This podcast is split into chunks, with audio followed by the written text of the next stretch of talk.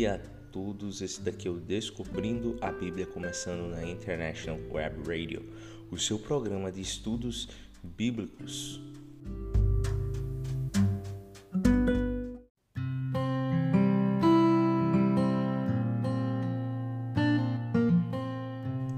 O Descobrindo a Bíblia vem buscando estudar a palavra de Deus por completo. Nós começamos em Gênesis e agora estamos em Êxodo 20. Se você ainda não escutou os outros episódios, você pode é, entrar no podcast da Rádio International Web Radio, no Anchor ou no podcast do Descobrindo a Bíblia no Google Podcast. Vai lá no Google, coloca podcast P-O-D-C-A-S-T Descobrindo a Bíblia e você vai encontrar todos os episódios do Descobrindo a Bíblia gravados lá para que você possa nos acompanhar nessa jornada de estudos bíblicos.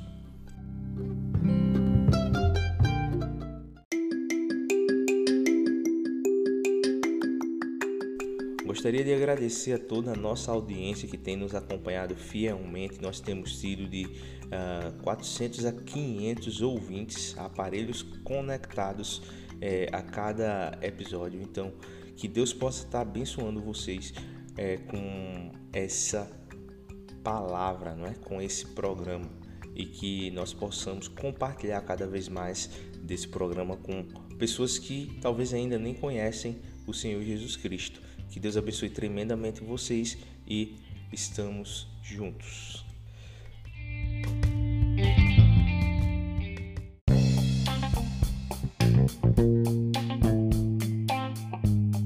Depois de reprisarmos alguns programas, estamos de volta com um episódio novo. É, aconteceu muita coisa nesses dias, é, muita correria do dia a dia, essa pandemia.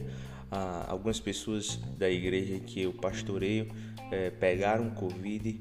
Uma delas, infelizmente, veio a falecer, mas está com o Senhor agora.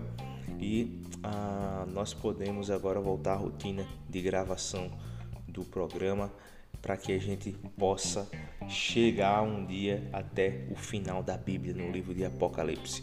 Então, obrigado pela paciência de vocês e vamos continuar o nosso estudo em Êxodo 20. Nós estávamos vendo a história do povo de Deus da formação de Israel e agora nós vamos ver como eles receberam os dez mandamentos e o que é que os dez mandamentos significam para eles. Então vamos abrir nossa Bíblia em Êxodo 20. Em Êxodo 20 diz o seguinte: E Deus falou todas estas palavras: Eu sou o Senhor, o teu Deus que te tirou do Egito, da terra da escravidão. Não terás outros deuses além de mim, não farás para ti nenhum ídolo, nenhuma imagem de qualquer coisa no céu, na terra ou nas águas debaixo da terra. Não te prostrarás diante dele, nem lhes prestarás culto porque eu, Senhor teu Deus, sou Deus zeloso que castiga os filhos pelos pecados dos pais, até a terceira e a quarta geração daqueles que me desprezam, mas trato com bondade até mil gerações aos que me amam e guardam os meus mandamentos. Não tomarás em vão o nome do Senhor teu Deus, pois o Senhor não deixará impune quem tomar o seu nome em vão.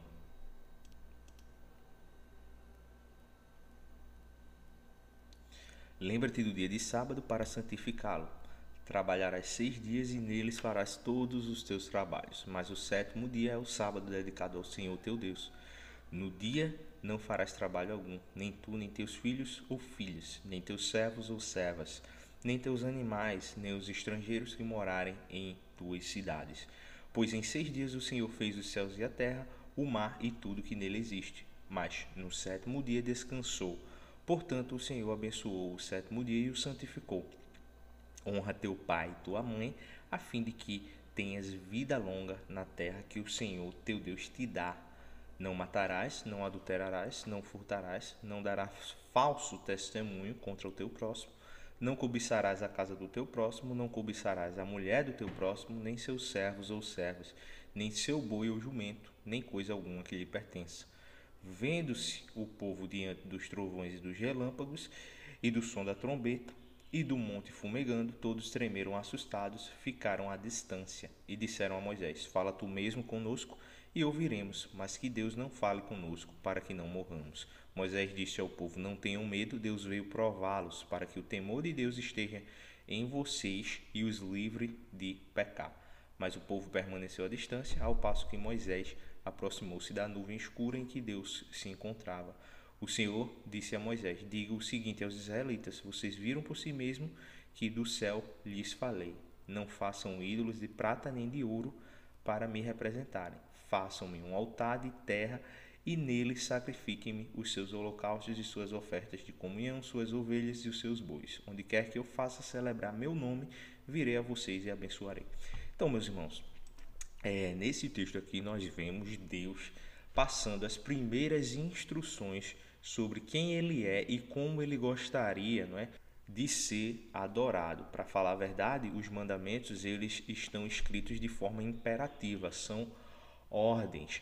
Deus aqui estava mostrando para aquele, para aquele povo que tinha saído do Egito, de uma terra idólatra lá no Egito, é, a religião deles era politeísta, ou seja, vários deuses eram adorados, o sol, a lua, o Nilo, o próprio rio Nilo era tido como um, um deus do Egito. E Deus está querendo mostrar para este povo que ele é único, que ele é diferente, que ele não é como qualquer outro deus daquela época. Naquela época existiam várias outras religiões além do Egito, existiam as religiões babilônicas, mesopotâmicas e todas essas religiões eles adoravam é, através de imagens as próprias estátuas dos deuses representavam a presença daquele Deus ali. Ah, várias estátuas eram feitas eh, de forma que representassem a parte de um animal e de um ser humano. Isso acontecia muito no Egito. E no Egito era interessante porque o próprio faraó ele não representava um deus como em outras civilizações antigas. No Egito, o faraó, ele era o próprio Deus ali representado na figura do faraó. Por isso que quando o povo passa e sai do Egito, a primeira coisa que Deus fala para eles é: não tenha outros deuses além de mim. Esse é o primeiro mandamento de Deus. E Deus foi bem claro. Antes de dizer isso, Deus enfatiza: Eu sou o Senhor teu Deus que te tirei da terra do Egito. Então não é uma simples ordem autoritária. É como se Deus estivesse dizendo: Eu sou o Deus que fiz esse milagre. Eu sou o Deus que prometeu e cumpriu a vocês essa promessa, sem exigir nada em troca. Eu libertei vocês. Portanto, agora, se quiseres me seguir, o mandamento é esse não tenham outros deuses além de mim. Existe uma exclusividade na adoração a Deus, na adoração desse Deus trino, Pai, Filho e Espírito Santo. Isso é uma doutrina bíblica. Se existe alguém que diz que Deus não é essa pessoa está longe do ensinamento bíblico. É mostrado na Bíblia, lá em Gênesis, quando nós estudamos, nós vimos que Deus, quando ele vai criar o homem e a mulher, ele diz o seguinte: façamos o homem a nossa imagem, assim como a nossa semelhança. Então ele já fala no plural lá. Existem outros versículos, a gente pode fazer um programa só sobre a doutrina da Trindade. Eu posso chamar até um amigo meu aqui, o Márcio Ribeiro, que ele é especialista nessa área aí também para que a gente discuta essa doutrina da Trindade. Então, Deus é único, só Ele é digno de adoração. Deus Pai, Filho e Espírito Santo. Aqui ainda não é revelada a doutrina, doutrina da Trindade, mas Deus já se revela como Deus único. Ele não admite a adoração a nenhum outro além dele. E esse é o primeiro mandamento, para que o povo entendesse que Deus ele era único, OK? Então, depois do primeiro mandamento, que é um mandamento que fala sobre a adoração, não é? Não tenha outro Deus além de mim. E isso fala também a nós que Deus ele prescreveu, ele deixou na Bíblia a maneira de adorar, nós não podemos adorar a Deus de qualquer maneira, feito algumas pessoas hoje pensam que é simplesmente criar um Deus na sua cabeça e pensar que Deus é de uma maneira e assim eu adoro a Deus da maneira que eu bem entender. Não é assim. Deus deixou é, as instruções de quem Ele é e de como Ele precisa ser adorado na Bíblia. Okay? Depois de falar desse mandamento, Deus ele vai falar é, também sobre não tomar o nome dele em vão. O que é que significa isso? Não tomar o nome de Deus em vão. Muita gente, principalmente na cultura americana, é, você falar ai meu Deus, não é? ou my God, é, é como se fosse um palavrão. As pessoas elas não admitem que o nome de Deus seja usado em vão. Por mais que nós devamos ter o devido respeito a, a Deus, não é? a gente hoje, ninguém realmente sabe qual era o nome exato de Deus. Nós temos um, uma ideia por alguns textos hebraicos, porém ninguém realmente sabe qual era o nome exato de Deus. É alguma coisa parecida com Javé ou Yahweh, ou enfim. Mas esse segundo mandamento que diz que a gente não deve tomar o nome de Deus em vão, ele é muito, vai muito mais além e ele é muito mais profundo do que simplesmente dizer, ai meu Deus, ou usar o nome de Deus de forma ah, que venha a manchar o nome de Deus ou de forma desrespeitosa.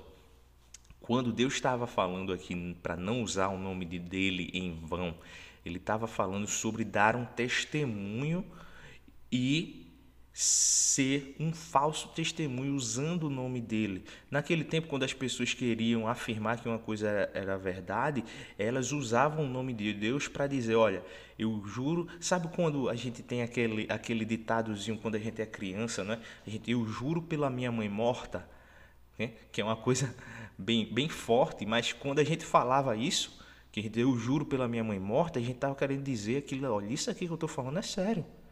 Que minha mãe morra se isso daqui que eu estou falando é verdade. Então, o uso do nome de Deus nessa época aí era como esse tinha esse mesmo peso de eu juro pela minha mãe morta. Claro que era muito mais mais sério, porque eles usavam isso daí em, em, tribunais, em, em questões realmente complexas. Então, quando as pessoas juravam em nome de Deus, ela estava querendo enfatizar que aquilo que ela estava dizendo era verdade. E o que Deus está falando aqui no segundo mandamento é que a gente não deve usar o nome de Deus para testificar uma mentira. O que Deus estava falando aqui é que se você está mentindo, não use meu nome para dizer que aquilo é verdade, ou seja, não use o nome de Deus em vão. E isso fala a nós o seguinte, meus irmãos: nossas atitudes elas devem estar alinhadas com as nossas palavras. Como cristãos, nós usamos o nome de Deus em vão quando nós falamos de Deus, dizemos que amamos a Deus, dizemos que temos Jesus no coração. Às vezes até vamos à igreja, às vezes fazemos parte da igreja, mas as nossas atitudes muitas vezes não condizem com aquele discurso.